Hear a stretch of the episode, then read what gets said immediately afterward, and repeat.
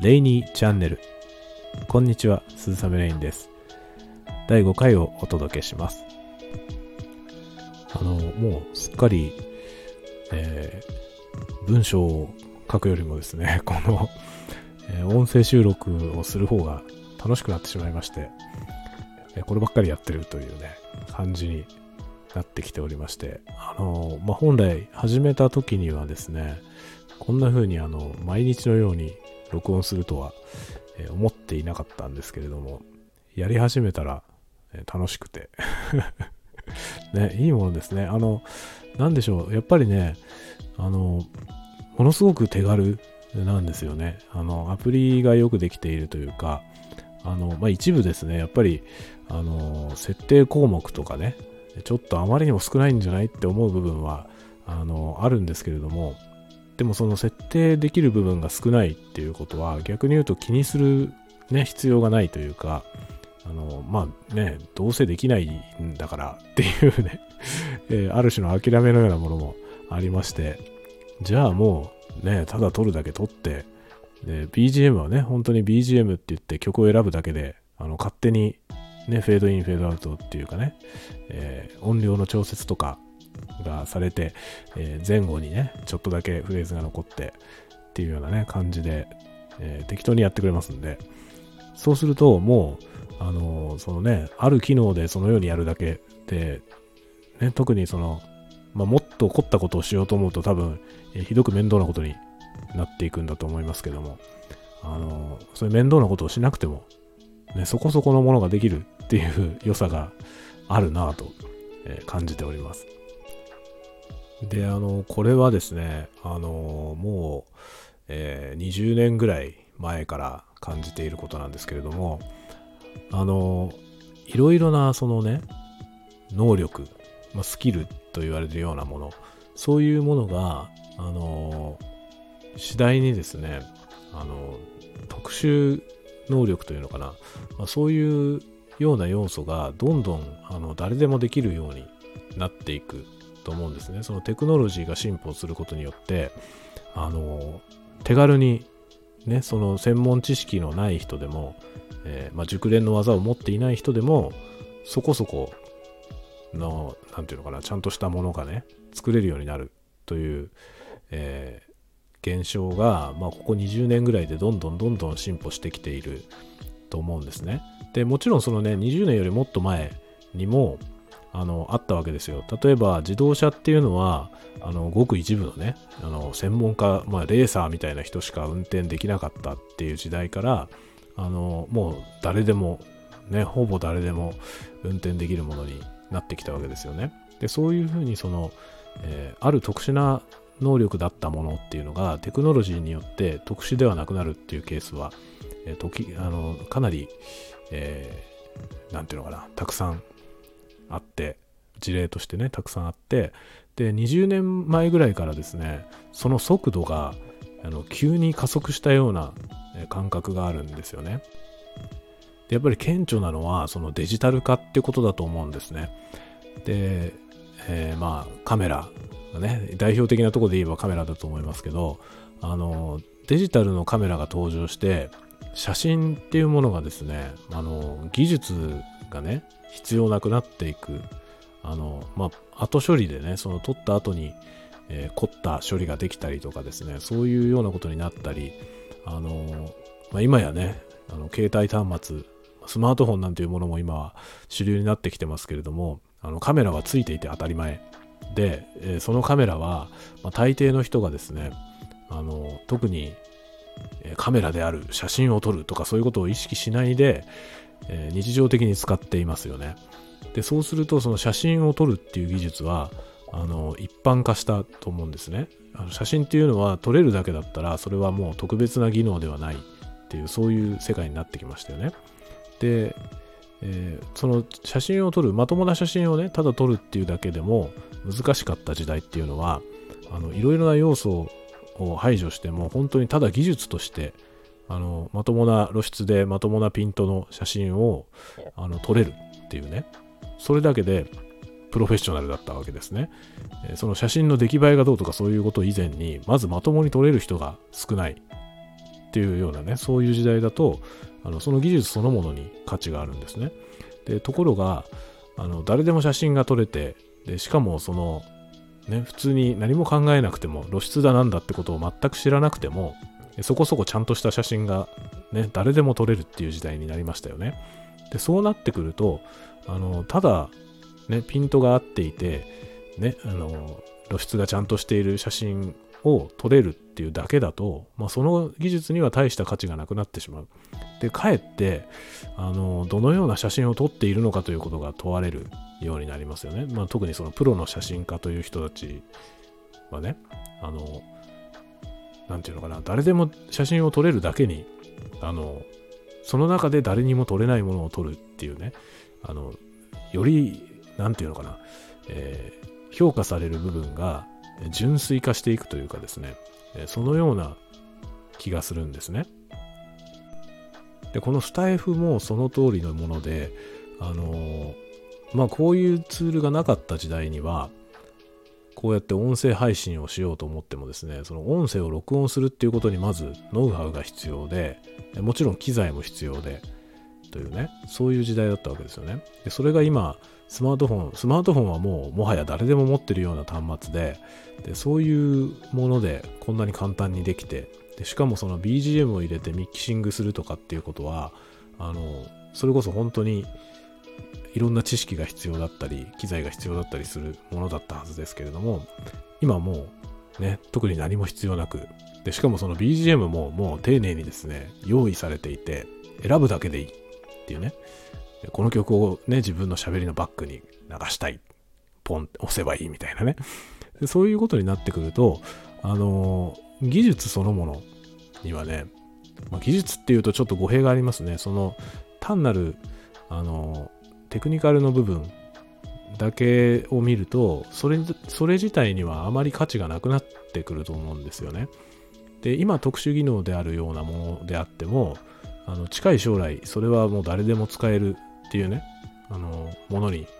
なっていくと思うんですね。で、これまでもそのコンピューターとかね、あの、デジタルデバイスがいろいろなあの人々の機能を拡張していってですね、それまで特殊技能だったものを、あの、何ら特別ではないものに変えてきましたよね。で、今後、あの、まあ、AI がですね、もっと発達していくと、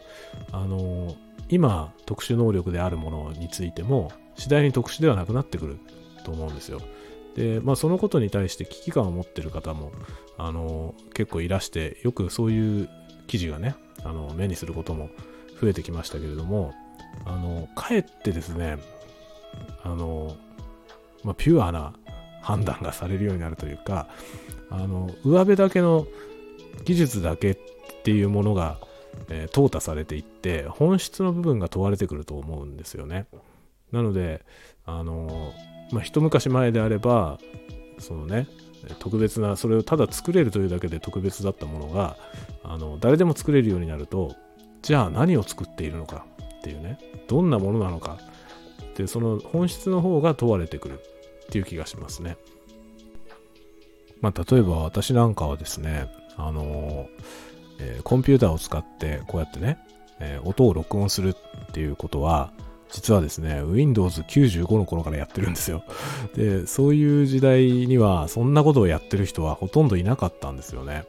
えー、そもそもまだパソコンを持っている人っていうのが少なかったですね。どちらかというと少数派で、えー、まあ、Windows っていうものが登場した時に一気にその、えー、パソコンを持ってる人っていうのが増えたんですけれども、それでもまだ少なかったですね。で、特に携帯電話も、あの、まあ、当時はね、携帯電話ですけど、その携帯電話まだ出始めで、あの、携帯電話もですね、持ってる人はまだ少なかったんですよね。今から思うとちょっと信じられないですよね。今、携帯電話って持ってない人の方が少ないと思いますけど、あの、当時はね、まだ、えー、持ってると、え、もう持ってんの？みたいな感じでしたね。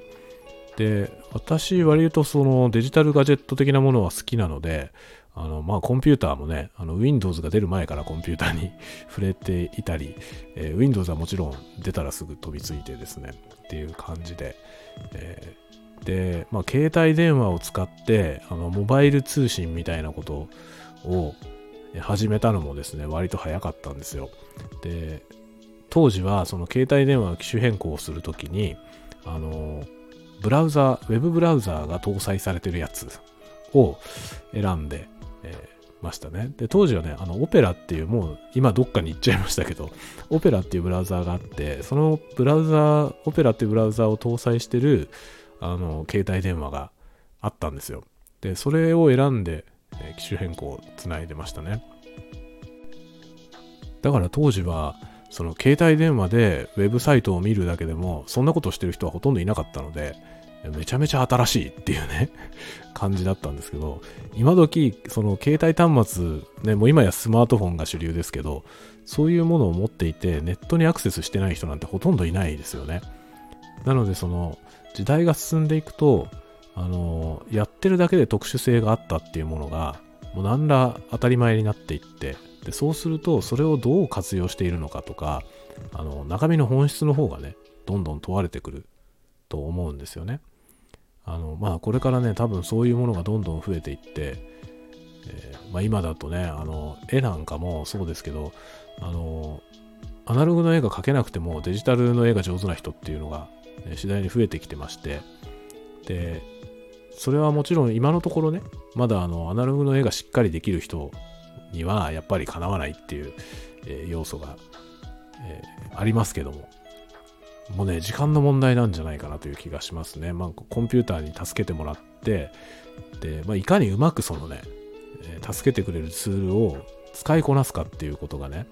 あの、そこを含めての技術ってことに